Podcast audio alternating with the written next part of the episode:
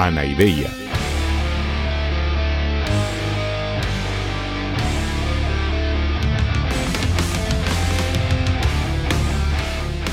Podcast cínico de divulgación filosófica.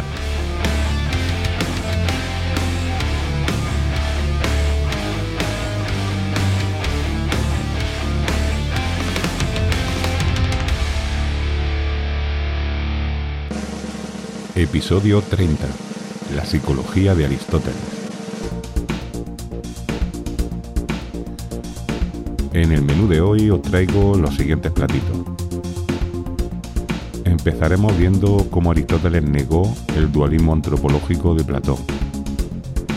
Seguiremos viendo cómo proponía que los seres vivos eran unidades sustanciales de cuerpo y alma. Hablaremos también del sentido de su definición de la vida como potencia.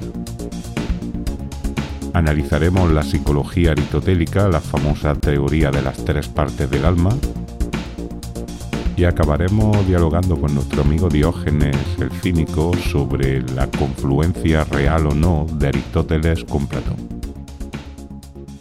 Así que, como decía que el destripador, vayamos por partes.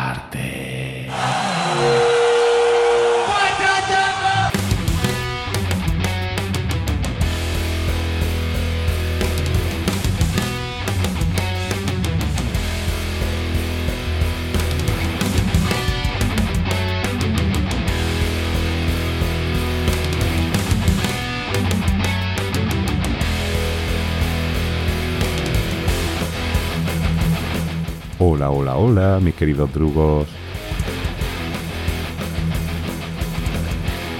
Para el episodio de hoy sería conveniente que hubierais escuchado antes al menos el episodio 17, que es aquel en el que hablamos de las ramas de la antropología y la psicología. El 22, que es donde analizamos la teoría del alma de Platón, que veremos que está muy relacionada y es el modelo que supera Aristóteles y por supuesto también el episodio 27 donde analizamos algunos de los aspectos fundamentales de la metafísica de Aristóteles, en concreto la teoría de las sustancias como compuestos de materia y forma y también el análisis del cambio como paso de la potencia al acto. Pero como siempre os digo, si no viene bien o no os apetece poneros ahora a mirar otros programas, no os preocupéis que yo aquí voy a ir resumiendo lo más importante. Simplemente que si los tienes frescos, pues te será más sencillo entenderlo todo. Hoy vamos a hablar básicamente de antropología. Lo que pasa que en el caso de Aristóteles esto nos va a llevar a una perspectiva mucho más general que el estudio del ser humano. Porque como vamos a ir viendo, la concepción del hombre de Aristóteles es simplemente un apartado dentro del estudio de los seres vivos, así en general. De manera que de lo que vamos a hablar realmente hoy es de biología, de hecho vamos a ver que la psicología aristotélica es en realidad una teoría biológica. Y de nuevo, creo que la mejor manera de abordar este asunto es por contraste con el pensamiento de su maestro.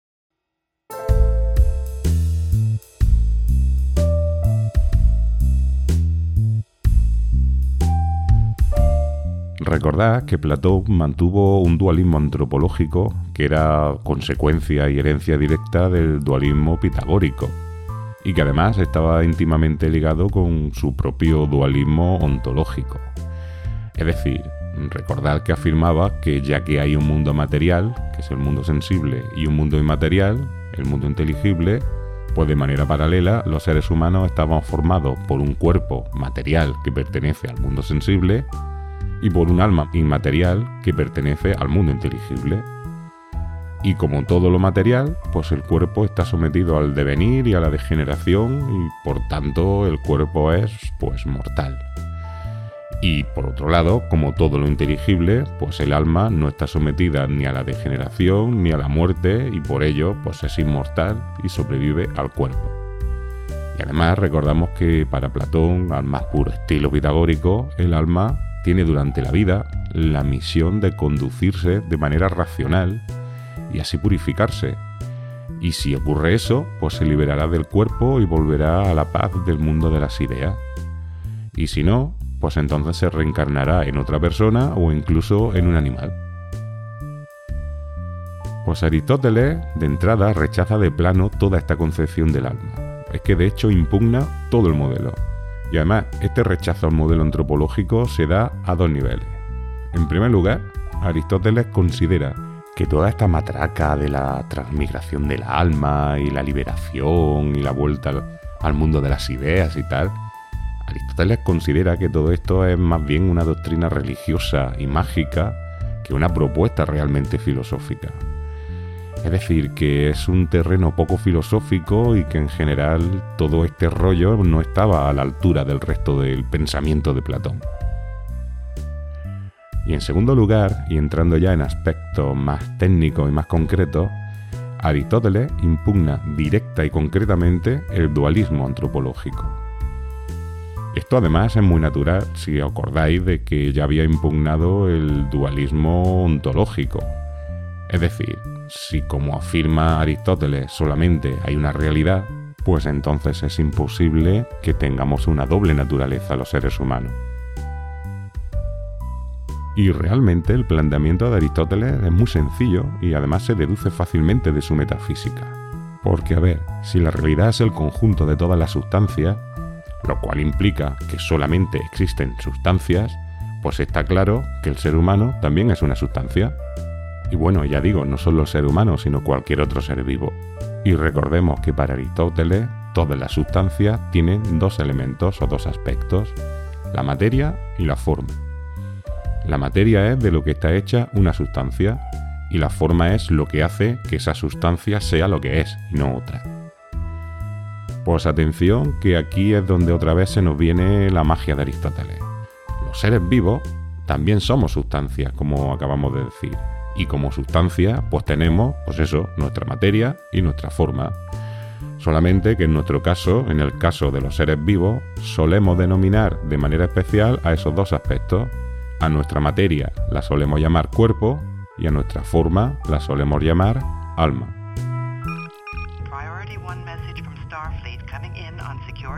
Anda, mira, ya tenemos por aquí al señor Spock. Permiso para hablar. Permiso concedido.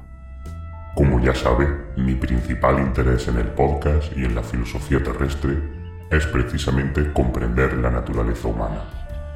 Pero no comprendo el sentido de esta asimilación del ser humano a sustancia. ¿Acaso sostiene Aristóteles que no hay diferencias entre una persona viva y, por ejemplo, un cadáver?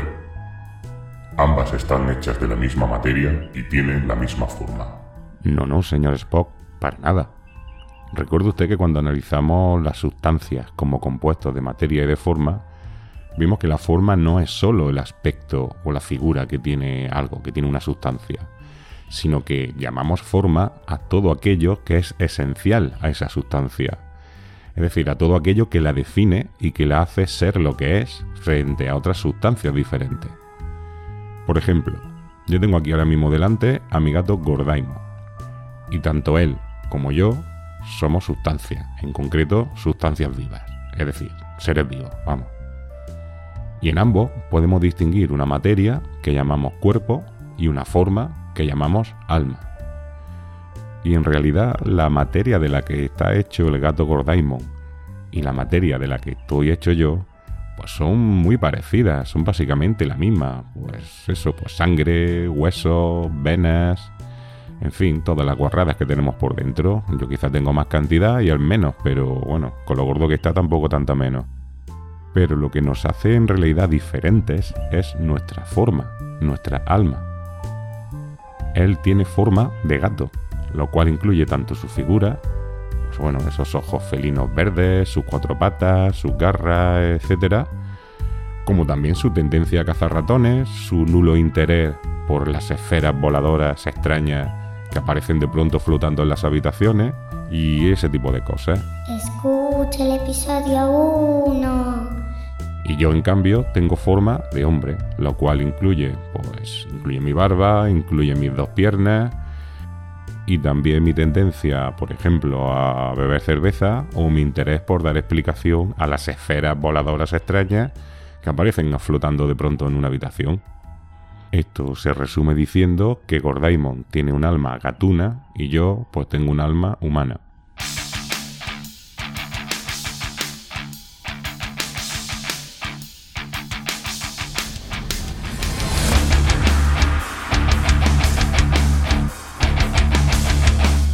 Comprendo.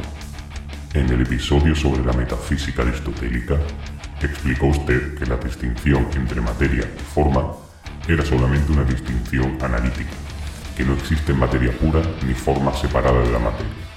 ¿Es esto correcto? Sí, sí, señor Spock, totalmente. Para Aristóteles solo existen las sustancias. Esto que llamamos materia y esto que llamamos forma son solamente aspectos que podemos distinguir nosotros a la hora de estudiarlas. Pero no existe la materia pura sin forma, ni tampoco existen las formas puras sin materiales, que es justamente lo que postulaba Platón y se equivocaba con ello. Entonces entiendo que para Aristóteles el cuerpo y el alma forman una unidad sustancial y que no existen por separado. Sí, efectivamente. Para Aristóteles el alma no es ningún ente material que exista fuera del cuerpo. Y ni, ni reencarnación, ni el alma sobrevive al cuerpo, ni va al cielo, ni al infierno, ni al Hades, ni al Congreso de los Diputados. El alma es simplemente la forma de una sustancia que está viva. Y cuando un ser vivo muere, pues, pues eso, pues deja de estar vivo, deja de tener alma.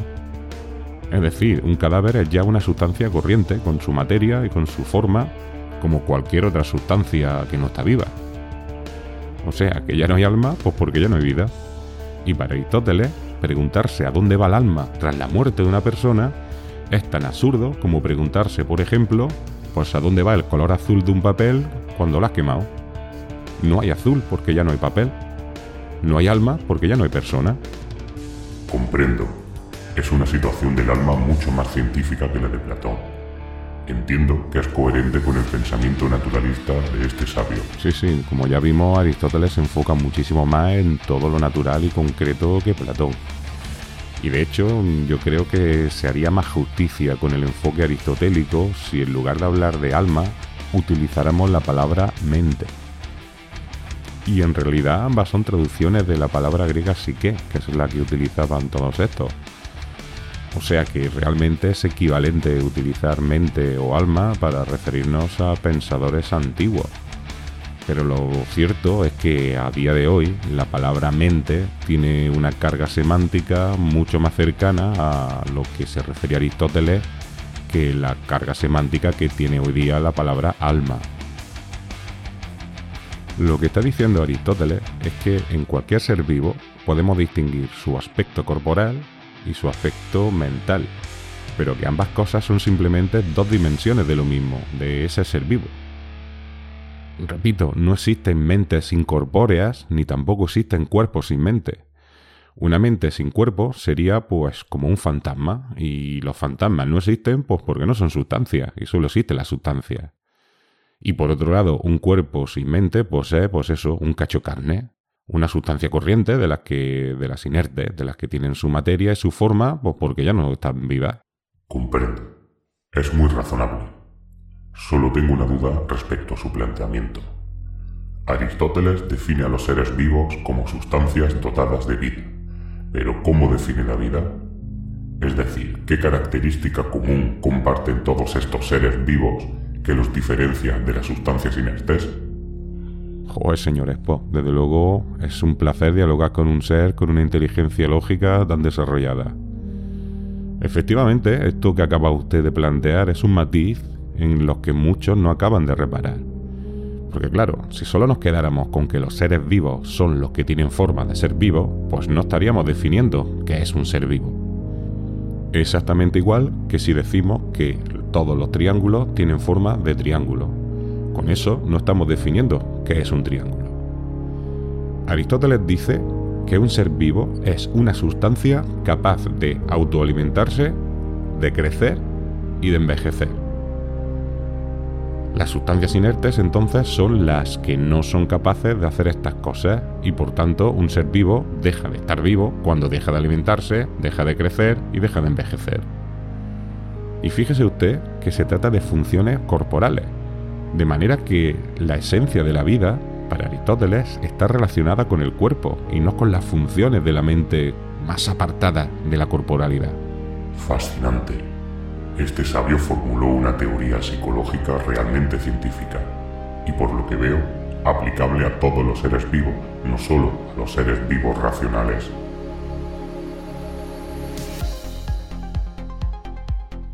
Sí, claro, todos los seres vivos se alimentan, crecen y envejecen, de lo cual se deduce que cualquier sustancia que ejerza esas mismas funciones, pues es un ser vivo. Y si es un ser vivo, pues tiene mente. Fascinante. Ahora me reclaman mis obligaciones al mando de la Enterprise, pero permaneceré atento al podcast para enterarme de los detalles. Permiso para cerrar la comunicación. Permiso concedido. Larga y próspera vida. Adeusiao Spock. Bueno, en resumen, y dicho en términos más aristotélicos, podemos decir que la mente es la forma de un cuerpo vivo, lo que hace que el conjunto, que la sustancia, sea un ser vivo. Pero recordar que también vimos en el episodio sobre la metafísica aristotélica que todas las sustancias son algo en acto, pero también son otras cosas en potencia. El episodio 27. En el caso de las sustancias vivas, Aristóteles señala que son aquellas sustancias que tienen la potencialidad de llevar a cambio esas funciones vitales de las que hemos hablado. Es decir, que un ser vivo es una sustancia que tiene la capacidad de cambiar hacia la realización de las funciones vitales de nutrición, de crecimiento y de envejecimiento. Y recordad que Aristóteles había definido el cambio como la actualización de una de las potencias. De manera que en este sentido podemos definir la vida pues, como cambio, como dinamismo. Vivir es ir actualizando las diferentes potencias que nuestra mente determina para nuestro cuerpo. De manera que la vida es el devenir de una sustancia que va actualizando por sí misma unas u otras potencias.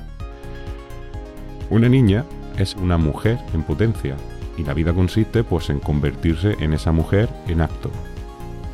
Vivimos cuando crecemos y cuando envejecemos, porque todos somos viejos en potencia y un día con suerte pues lo seremos en acto. Y digo que por suerte porque también somos siempre cadáveres en potencia y esa potencia se va a actualizar sí o sí antes o después de ser viejo. Y cuando estamos hambrientos en acto, estamos en potencia saciados. Y la vida es también saciarnos en acto. Y estas son las funciones biológicas más básicas las que compartimos todas las sustancias vivas. Pero ahora vamos a ver que hay diferentes tipos de seres vivos y por tanto también hay diferentes formas de vida. Para otros organismos, además de alimentarse y de crecer, la vida también consiste en la actualización de la potencia de despertarse o de la potencia de caminar. Y otros además, pues también tenemos la potencia de comprender cosas o la de amar. Y hay muchas maneras de vivir y muchas vidas posibles, pero todas, todas, todas consisten siempre en la actualización de las potencias propias de nuestra alma y por eso hay diferentes tipos de almas que definen a estos diferentes tipos de seres vivos. Concretamente, Aristóteles dice que hay tres clases de almas, dos irracionales y una racional.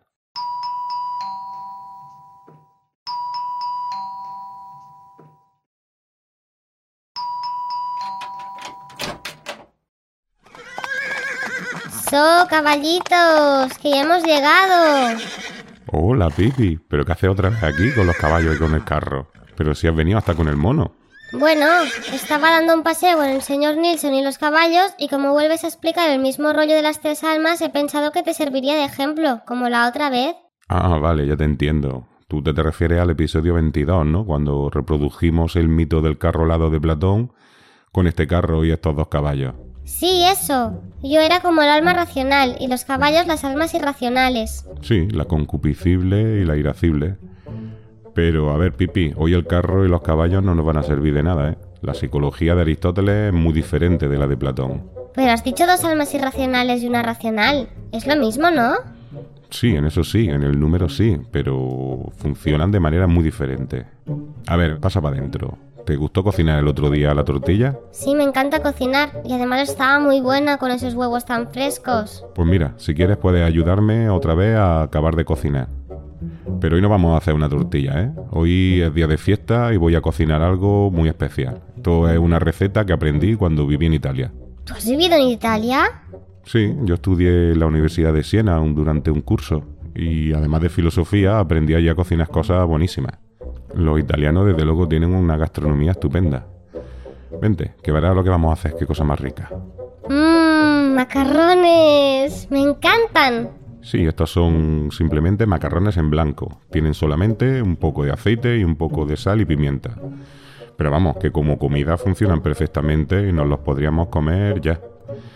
Pero no, lo que vamos a hacer es una cosa mucho más guay. Vamos a hacer un tímpano de macarrones y albóndigas. ¿Pero un tímpano no es una cosita de la oreja? Bueno, sí, en español en realidad sería un timbal, porque ya verás que se parece a un tambor.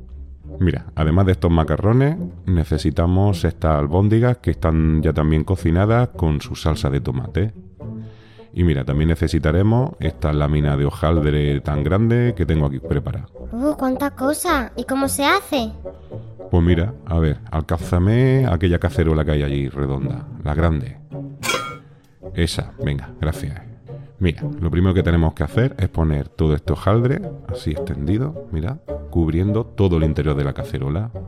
Venga, ayúdame. Mira, así, por aquí, poco a poco y que sobre así colgando para afuera. ¿Así? Sí, perfecto, muy bien. Mira, y ahora ve echando dentro todas estas albóndigas con su salsa. Poco a poco que se vaya cubriendo todo el fondo de la cacerola. Muy bien, Pipi. Ya veo que eres un artista. Y ahora encima los macarrones, ¿verdad? Sí, sí, ya veo que has entendido cómo va la cosa. Muy bien. Venga, ve llenando la cacerola de macarrones hasta el borde. Y venga, ahora vamos a cerrar con cuidado el hojaldre, este que cuelga para afuera, y lo cerramos así sobre sí mismo para que quede todo cerrado como, como si fuera una bolsa. Cuidado que no se rompa. Perfecto. Pues ya está, abre el horno que va para adentro. ¡Qué buena pinta! ¿Pero qué tiene esto que ver con el alma? Bueno, pues como te dije antes, Aristóteles decía que hay tres tipos de alma. Pero esas tres tipos de alma no tienen nada que ver con las tres almas de Platón. La manera en la que se estructuran las almas que dice Aristóteles se parece mucho más a este timbal que vamos a cocinar que a lo del carro y los caballos. Aristóteles dice que el primer tipo de alma es la más básica. Es el alma que regula los tipos de funciones más simples la alimentación, el crecimiento y la reproducción. Y por eso Aristóteles la llamó alma vegetativa, porque es el alma típica de los vegetales. ¿Las plantas tienen alma? ¡Qué bonito! Sí, claro, si son seres vivos tienen alma. En segundo lugar, tenemos el alma sensitiva, que es la que regula funciones como la de tener sensaciones, el movimiento propio, el deseo, la imaginación y es el alma típica de los animales. Claro, por eso los animales pueden moverse y tienen emociones y pueden hablar. Bueno, moverse y emocionarse y eso sí, pero hablar los animales no, no pueden hablar. Eso de hecho es una de las funciones del tercer tipo de alma de la que todavía no hemos hablado y que los animales no tienen. Pues claro que los animales hablan. Lo que pasa es que tú ni la mayoría de adultos lo sabéis escuchar. Mm, que no, Pipi, eso será porque tú tienes mucha imaginación, pero los animales no pueden hablar.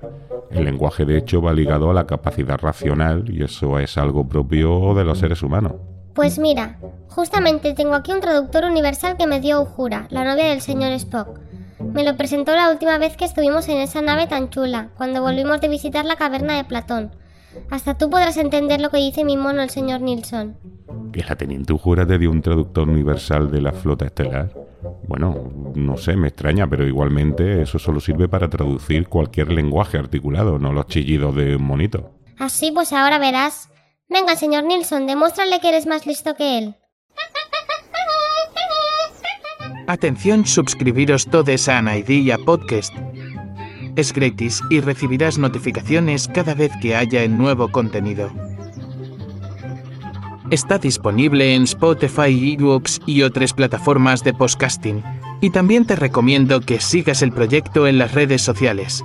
En Instagram y Twitter suben contenido extra y en TikTok vídeos divertidos sobre filosofía. En las tres plataformas con el usuario Anaidea FM. Desde que sigo el podcast me estoy haciendo más inteligente cada día y si lo seguís otros monos podemos hacernos juntos en Planeta de los Simios. Ja, ja, ja, ¿Has visto que bien habla? Ay, por Zeus, Pipi. Espero que ese chisme no funcione bien, porque me está asustando un poco el puñetero mono este, ¿eh? ¿Qué va? No te preocupes. Me ha dicho que cuando conquisten el mundo no nos meterán en jaula como nosotros a ellos. Joder, mm, no sé, pues vaya consuelo. En fin, yo no sé este mono diabólico, pero al menos para Aristóteles el lenguaje y la razón son funciones del alma intelectiva, que es el tercer tipo. Se trata del alma propia de los seres humanos y es el alma que hace que los seres humanos necesitemos buscar la verdad y necesitemos unas pautas morales para saber cómo tenemos que actuar. Es el alma que nos hace propiamente humanos. ¿Te acuerdas que en el primer episodio estuvimos hablando de todo esto? Sí, ya me acuerdo. Me dijiste que como somos más inteligentes que los demás animales, necesitamos buscar explicaciones a todo. Y necesitamos normas que nos ayuden a comportarnos, ¿no? Sí, sí, Pipi, exactamente. Ya veo que además de lista tienes buena memoria. Bueno, pues todo eso viene por el alma intelectiva. Y los animales no tienen esa necesidad porque su alma ya está ajustada a sus intereses y a su tipo de vida. En cambio, la nuestra, la intelectiva, hace que seamos seres curiosos y que seamos seres libres. Ah, mira, ya está el bisbal ese. El timbal, Pipi, el timbal. Venga, sí, vamos a ver cómo ha quedado. Mmm, qué bien huele. Venga, vamos. Hay que darle la vuelta. A ver, que salga entero. Ya está.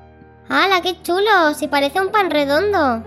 Claro, todo el hojaldre se ha cocinado y todos los ingredientes, los demás están dentro.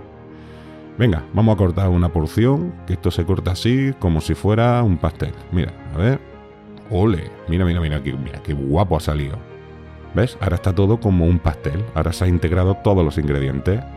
Fíjate, las albóndigas están encima y toda la salsilla pues ha ido entrando por los macarrones y ha ido impregnando también el hojaldre por dentro.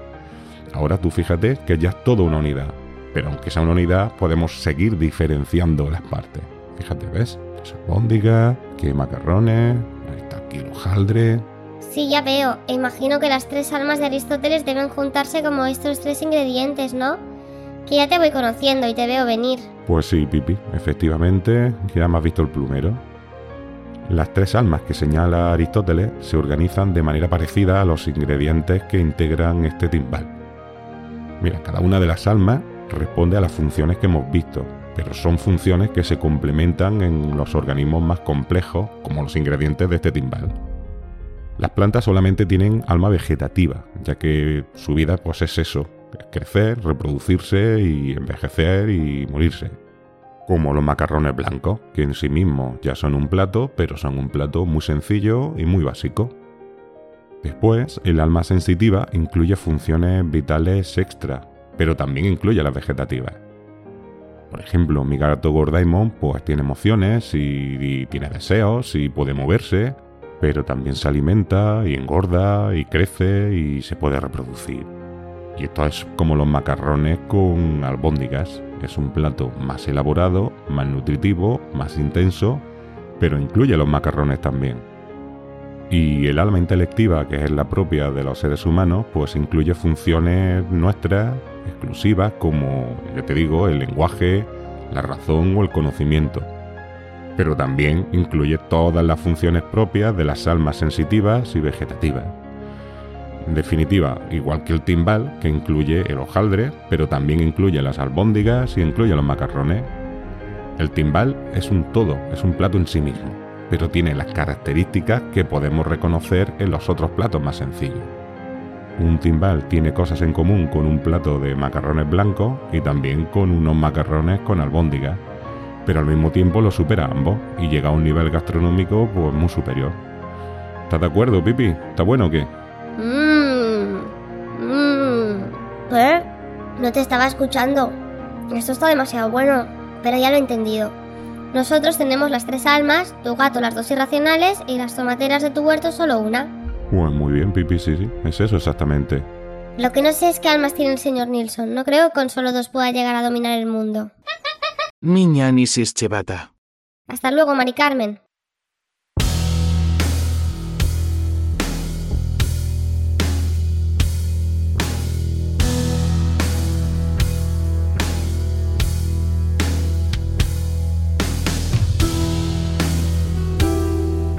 Bueno, pues ya estáis viendo que Aristóteles presenta una psicología pues muy de sentido común y muy naturalista. Y de nuevo se produce el efecto sorprendente del que ya os he hablado en otras ocasiones respecto a su maestro, respecto a Platón. Fijaros que su enfoque es muy diferente. del de Platón. Pero al final, de nuevo, si os dais cuenta, hay una cierta convergencia en lo más importante. Mm, acabamos de ver que niega que exista un alma como ente inmaterial, existente por sí misma y separado del cuerpo. Y claro, esto también implica la imposibilidad del conocimiento innato, porque si el alma no existe antes de la vida, pues tampoco puede aportarnos ningún conocimiento previo a nuestra existencia como seres de carne y hueso lo cual por cierto es también coherente con su epistemología, que ya vimos en el episodio correspondiente que se basaba en la abstracción por parte del entendimiento. Sin embargo, si os fijáis, aquí encontramos una conexión súper importante con Platón. Lo que hace posible la abstracción, lo que posibilita que podamos extraer esencias generales a partir de sustancias particulares, es precisamente esto de lo que estamos hablando ahora, el alma intelectiva?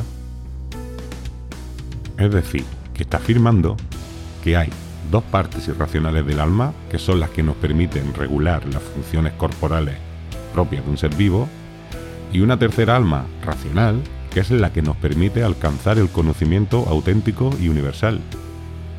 Y esto, niños, es exactamente la misma conclusión a la que ya había llegado Platón. Ha sucedido otra vez lo mismo.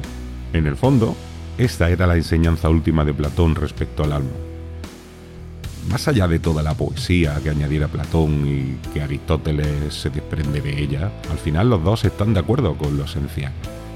Obvio, gallego. Eran los dos igual de pelotudos y al final decían las mismas macanas. Hola, Diógenes. Hombre, mira, me alegro de verte por aquí, tío. Ya echaba de menos tus opiniones. No te equivoques, boludo. Todo esto me sigue importando una chota. Solamente Vine para decirte que este Aristóteles es igual de perejil que el otro, solamente que se hacía el naturalista para diferenciarse del viejo. Pero vos mismo viste que al final acaban con el mismo quilombo racionalista.